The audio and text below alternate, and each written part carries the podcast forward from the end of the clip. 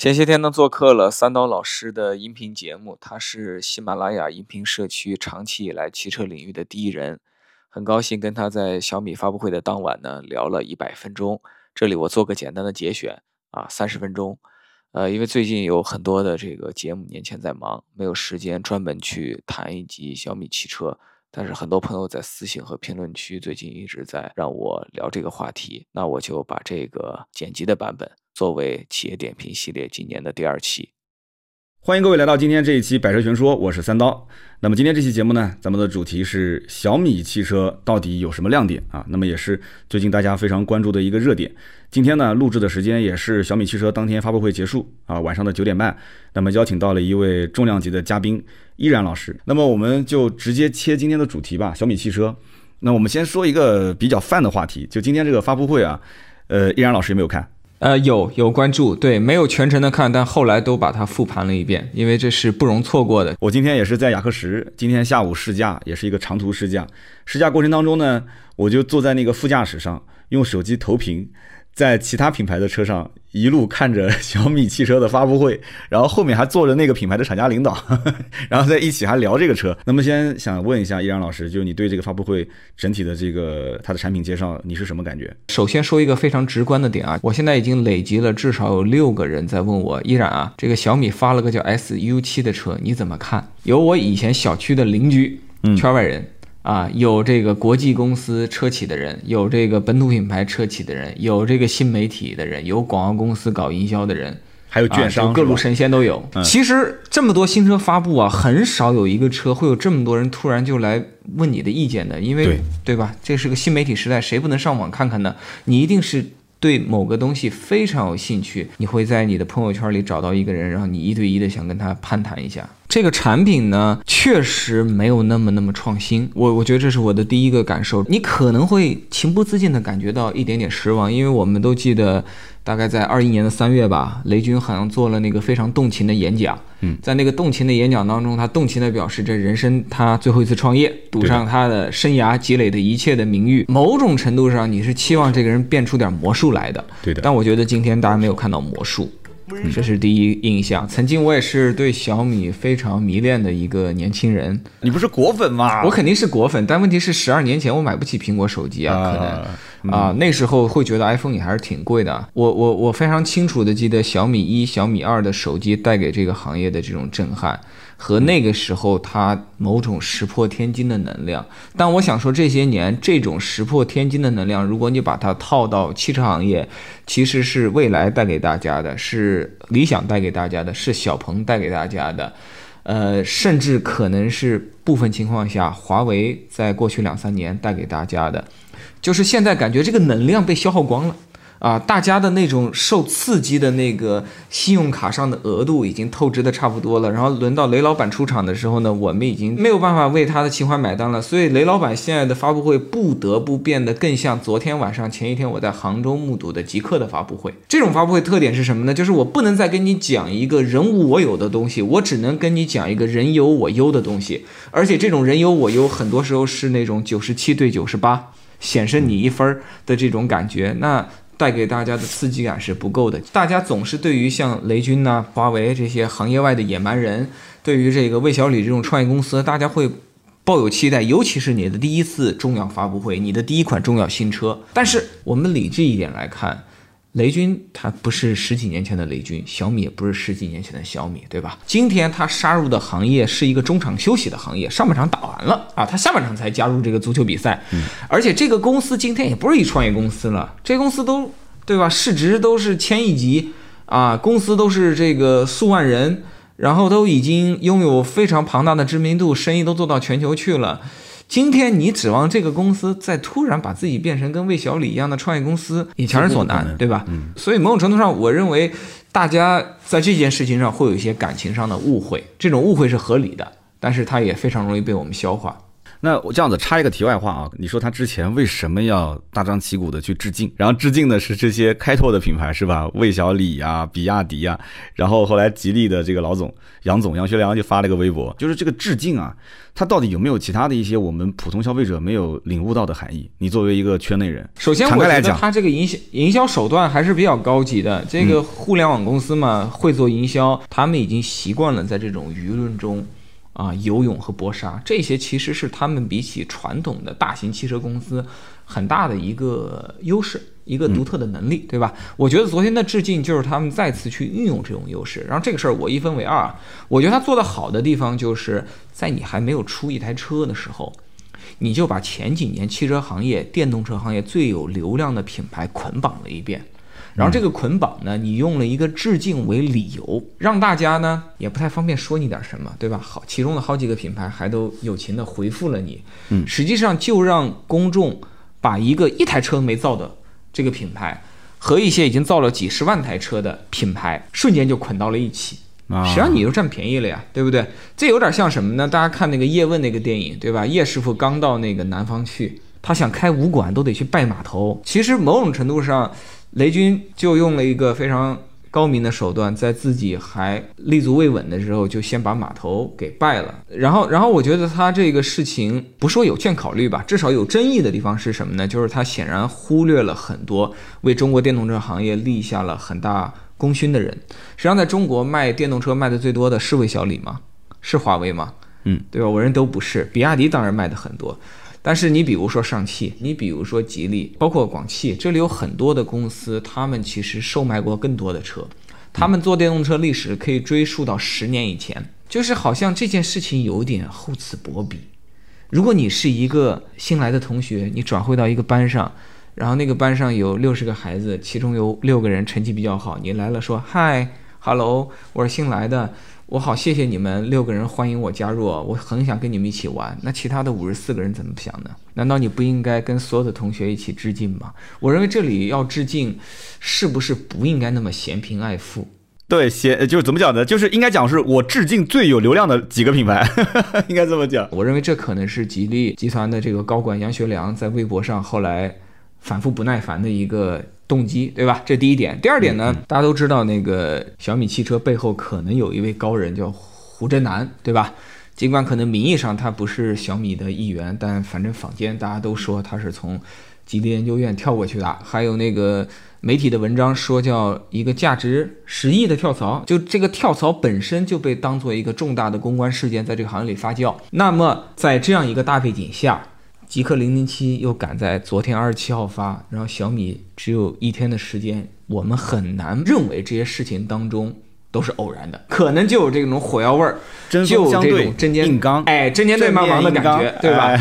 再补充一点，其实我觉得致敬这种事情，你讲出来最好是让人感觉就特别的真诚和可信，嗯啊。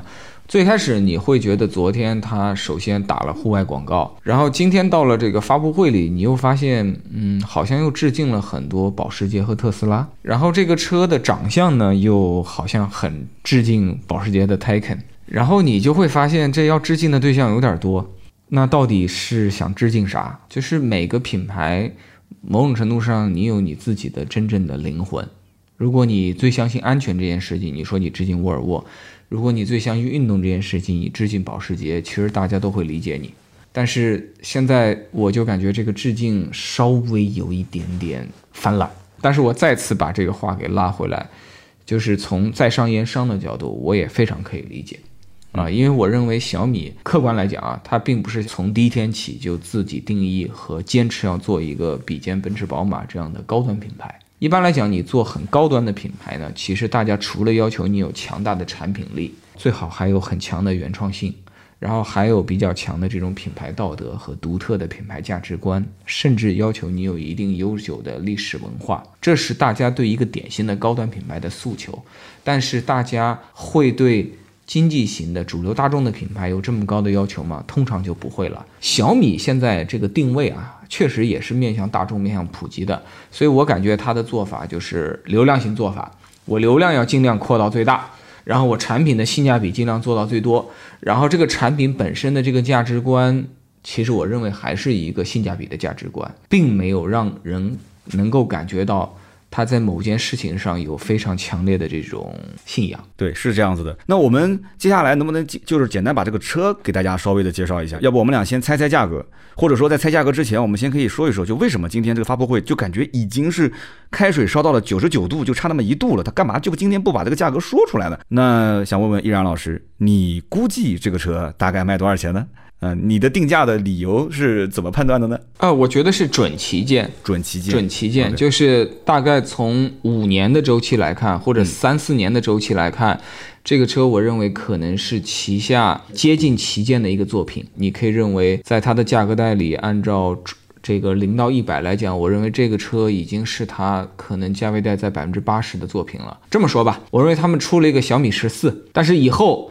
它有余力的时候，它可以再出一个小米十四 Ultra 或者小米十四 Pro，就是真正的更旗舰的一个车型啊。我认为这个车的价位啊是一九九九到二九九九，一九九九到二九九九，四百伏。对我认为它就是对吧？一个是二十万，然后主力的中配做到比如说二十五万左右，然后它的顶配那个四驱超级性能版呢？整个三十万左右，我觉得这就是小米的这个策略。小米现在他很清楚，他自己是下半场才来踢球的，上半场整个就没踢，他不可能真的那么拖大。我认为很多人会容易误会的是，他先做一个很高的，对吧？再慢慢下探，没这个时间了，没时间了。对我个人感觉啊，就是他的客户的定位啊。应该是相对比较偏年轻化的。你觉得小米汽车就我们俩这种年龄开这个车子，会不会有一点突兀，有点像我们这个年龄开一辆思域的感觉？我要非常谨慎的措辞啊！但总体来讲，我想表达一个观点，我我认为任何人可以在任何年龄开任何车。就我认为你可以对任何东西有兴趣，因为每个人有自己非常对吧强的这种自由的个性。啊，这是讲个体，但我们讲统计学的大规律的话呢，一个品牌的总体的那个气质和定位啊，会影响它总体的人群。我会觉得小米永远不可能脱身它的母品牌，因为它的合法性、它的品牌的势能来自于它的母品牌。它的母品牌是那个在过去十几年间售卖过上亿部手机、售卖过可能数千万台啊这个彩电、冰箱、各种百货啊的这样一个品牌。那个品牌在这个中国的这个广泛的社会里是什么样一个心智跟定位？那么它的车更多的是继承，而不是另辟一块新天地。因为你用一样的 logo，因为你是一样的品牌标识，因为你是一样的创始人，因为你是。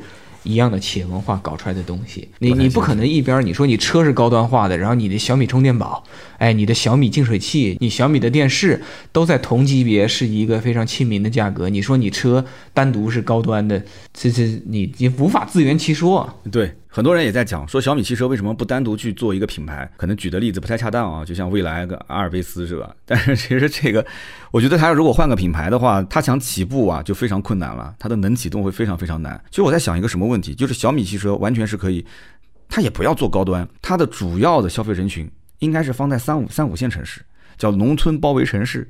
啊我们举个例子，你比方说三五线城市很多人啊不会去买这个戴森的吹风机，但是他一定会去买长得像戴森的。两百块钱的、一百块钱的吹风机，但是前提是这个机子一定要长得像戴森，这个是很关键的啊。这个产品你看长得像保时捷，但是它不一定是保时捷。那么同时它还是个大品牌，所以小米汽车我们就讨论啊，有没有可能农村包围城市，把能量释放到三五线城市？哎，从三五线城市开始布网点。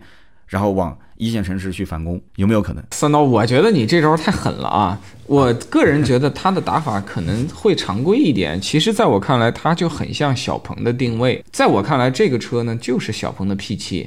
你说小鹏 P7 如果明年做一换代，是不是就跟这车很像？你觉得小鹏最终最走量的车会是 P7 吗？我认为也不是，只是现在在这个汽车产业还没有完全成熟的今天。你那个电池成本还没有降到一个最理想的状态，嗯，然后你的很多的这种半导体的东西还在疯狂的迭代，还在疯狂的卷，很多软件大家还在疯狂的试错，在这个时候呢，先做比较高价的车，比较符合产业规律。小鹏和小米这类品牌，它今天努力的在二十多万、三十多万卖一些车型，是为了在明年、后年、大后年，更多的在十五万、十二万卖很多的车。只是今天还不具备在十五万、十二万大卖特卖的条件，所以我们先来上来先卖贵点的，这样把品牌呢也能够更好的先塑造起来。中国这个大国情，就是你也知道，十几万的车永远是真正的国民车。可能那个再过几年，小米啊、小鹏这些品牌，他们十几万的纯电也能做的续航足够好，能耗足够好，综合产品力很好，到时候进入这个千家万户，我认为也是可以展望的。那其实我一直在想一个问题啊，今天这个产品的发布啊。我不知道在整个产品介绍的过程当中，有哪个点是让你眼前一亮的？智能座舱是我对它整个发布会最关注的一个点。但是当看到智能座舱那一块的时候，说实话，比看他介绍车子还是有些更失望。那我想听听，就是今天这个发布会，就针对产品本身来讲的话，你觉得有没有让你眼前一亮的地方？我觉得最亮眼的是什么呢？很有意思啊，我觉得是设计，是设计。不是那个电机吗？他上来说了那么多电机。过去两三年，我们见证了太多的电机不断的刷新记录。今天我们不过看到了一个又一个记录，但这个记录你知道，六个月之内你肯定会看到比它高的。有什么好稀奇的呢？如果我今天是小米，可能我也会先讲这个，重点讲这个，因为它自动驾驶现在拿出来能说自己天下第一吗？不能吧？对。他能说自己的电池管理、热管理，他能说续航天下第一吗？电耗天下第一吗？不现实吧？而且那电池核心技术在宁德手上，对吧？在供应商手上啊。他能说他的这个整车的安全天下第一吗？对这沃尔沃肯定不同意，极客可能也不同意，可能很多企业会表达一些不一样的这种意见。而且这种事情本身就是很难透明化的去说明的，所以最后你会发现一个板上钉钉的。能够拿出来说事儿，在同级别确实做到第一名的，那不就是加速吗？那加速是什么造成的？那是不是电机造成的？所以我是他的话，我也先讲电机。好的，那我们接下来讲讲设计，也是你想说的，就发布会里面你对他印象最深的一个点，设计方面你怎么看？呃，对我觉得非常有趣的是，很多时候我们这个国内的科技公司下场来搞车，搞到最后你发现。最最有特色的地方是设计，前有百度下场造车的极越品牌的这个零一和零二啊，现在又轮到了这个小米，其实都给到我类似的感觉。虽然它是致敬了这个保时捷啊，有很多这方面的元素啊，但是毕竟人家风阻做到了，对吧？零点对零零点一九五，非常优秀，非常惊人的情况，是全球最低嘛？对。然后作为公司的第一台车，时间紧、任务重、赶日程的情况下，这个车确实。正面、背面、侧面，现在内饰图也有部分流出嘛？我们在网上已经看到，嗯啊，这个方向盘、中控屏的这种图片，我觉得它设计没有犯什么错误。就你不能说它每个地方都是完美的，但我觉得它没没有犯什么错误，这已经很不容易了，很不容易。如果我们去看过去的很多新品牌的第一款车，很多时候这方面是要交学费，是要走弯路的。所以我感觉设计其实很重要啊。这也是为什么你看这个发布会，那个雷军除了他自己讲，呃。他其实着重介绍了设计团队的那些人的名字，他有给你介绍三电团队的人的名字吗？电池团队的人的名字，自动驾驶团队的人的名字吗？都没有，对吧？他那介绍了李田园，介绍了那些曾经在奔驰、宝马工作过的设计师的名字。有粉丝说期待小米的 SUV，让我有一天能开上卡宴。你这个话曾经。在当年中泰流行的时候，也有很多人说过啊，我觉得这不是一个好事。那希望你是个调侃啊。那我们最后最后讲一下它的这个重点，就是小米的这个智能生态，它的整个的一个智能座舱。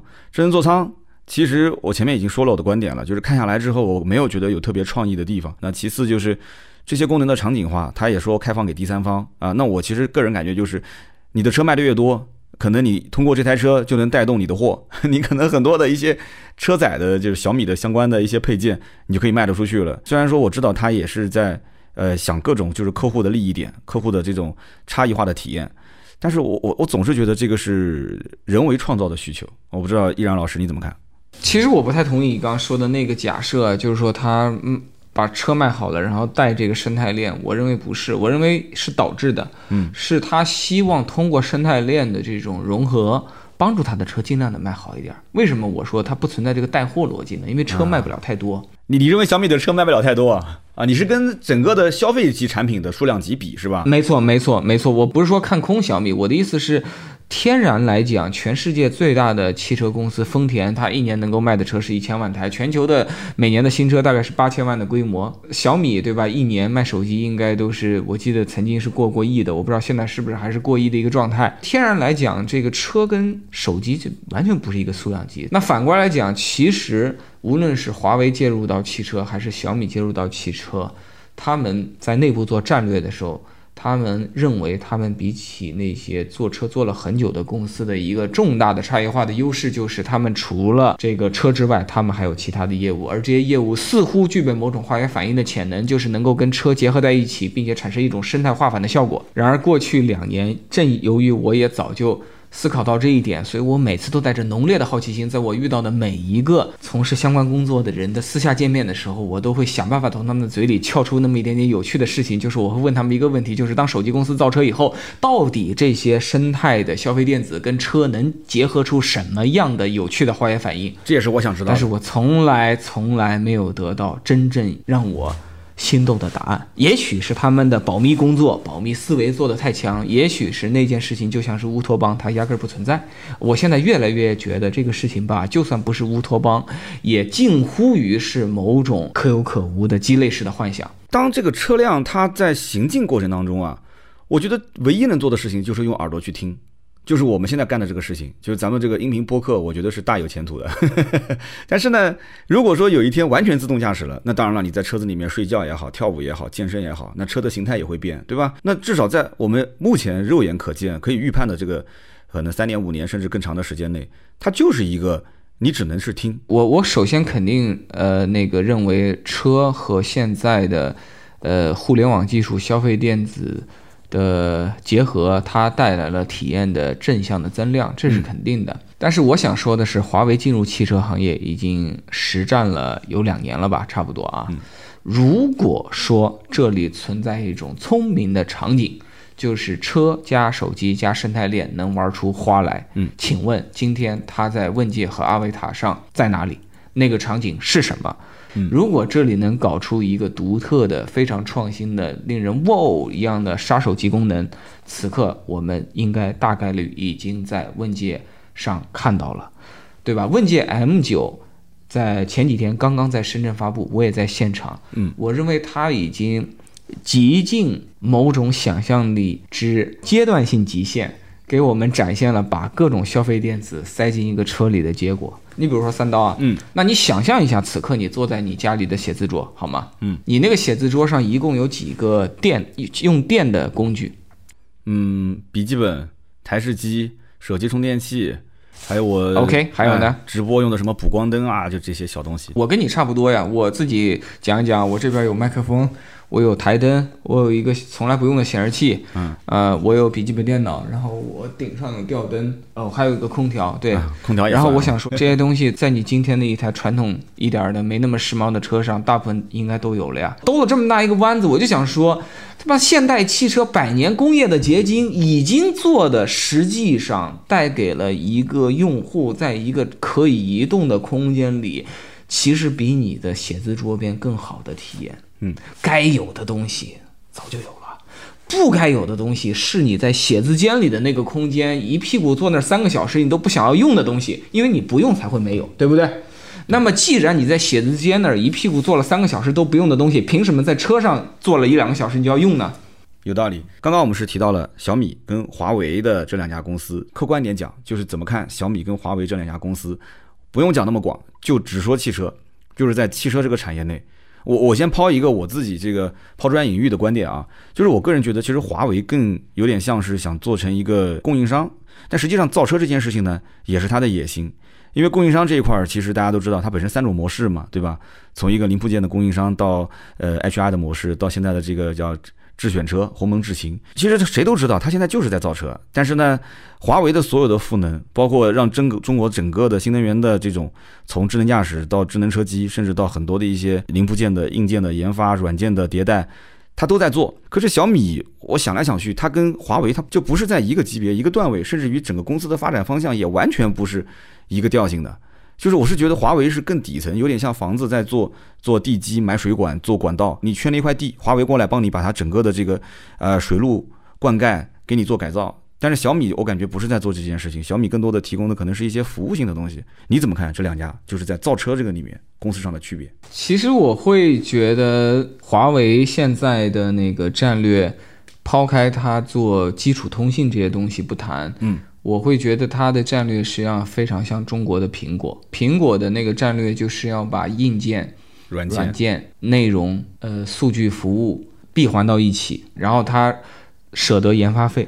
掏最贵的研发费、最贵的设计费，设计出相对领先和体验独特的这种产品。我觉得华为现在在中国实际上在扮演非常类似的一个状态。你看他自己提那个叫“九合一”吧，什么类似的一个词儿，就总之他实际上也在试图闭环你的这个生活。所以我认为华为这个战略他已经走得非常好了，他一定有动机把这个战略继续闭环到车这个领域。只不过我感觉华为同时。光做整车也满足不了他，他可能还也想在车领域做一个很强的 Tier One。这两个战略，我认为在华为内部一直在打架，他们一边打架一边互相扶持，有点像是一对爱恨情仇的这个好基友。以后会咋样，我也说不清楚啊。但这里面我我我发表一个观点，在这些行业里最最顶尖的人看来呢，汽车行业正面临一个非常重大的洗牌，很多的 Tier One 以后都保不住自己的生意，因为当车。从过去的分工泾渭显明，对吧？主机厂主要管理集成和少量的核心零部件，大量的部件都包出去，到今天的智能电动车，某种程度上你可以认为今天的车更加中央集权了。今天的这个车，你要把它做到足够好。他的大脑必须要想办法控制他所有的四肢、所有的末端、所有的手指、所有的指甲，才能够让他的能耗、它的智能、它的自动驾驶、它的各种的灯光体验、座椅体验达到一个淋漓尽致的最优解。以前汽车行业是没有这个能力的。嗯，以前汽车行业是脑子管脑子的，对吧？四肢管四肢的，该整合在一起的，比如说这大脑跟发动机，哎，跟车轮跟转向的整合到一起。但是很多地方，你比如说灯吧，你比如说很多的雷达吧，你比如说很多的后视影像吧，它都是一个独立的单元，只是恰好拼装在一起，保持一种非必要不联络的这种状态。这是以前的车，但以后的车它是一个更加血乳交融的东西。那么谁能做好这个东西？答案是只有在十字路口的整车厂有能力。你不可能让零部件去指挥整车厂，你只能让整车厂指挥零部件。而整车厂一为了更好的指挥零部件，他就必须最后去做自研，做大量的自己的投入，对吧？软件从这个角度来讲。对这句话实际上省省略一些潜台词，是软件要和大量的硬件进行深度的整合，然后把这个车给造好。实际上硬件非常重要，所以所以在这种情况下，有可能出现的一个结局就是华为最后在两个业务的不断的爱恨情仇下，最后还是把这个整车给造在自己手里了。因为只有他把整车真正的真正的抓在自己手里，才能把这个车造的真正的好。啊，至于小米，我认为，它它它的战略今天还看不了太清楚。我认为，按照这个公司过去的逻辑，它一直是做关键硬件，它要掌握在自己手里；非关键硬件，它交给生态链。车一定是关键硬件，所以我认为他想掌握在自己手里，他会想把自己自己做成一个在车领域，它是一个 car brand，是一个汽车品牌。但是我认为这个事情里边会有一个变数，这个变数就是当华为的车 BU 做的很强势的时候。我认为这个行业也可能会呼唤另一个车 BU 的竞争者，以便让这个生态实现平衡。也许在那个状态下。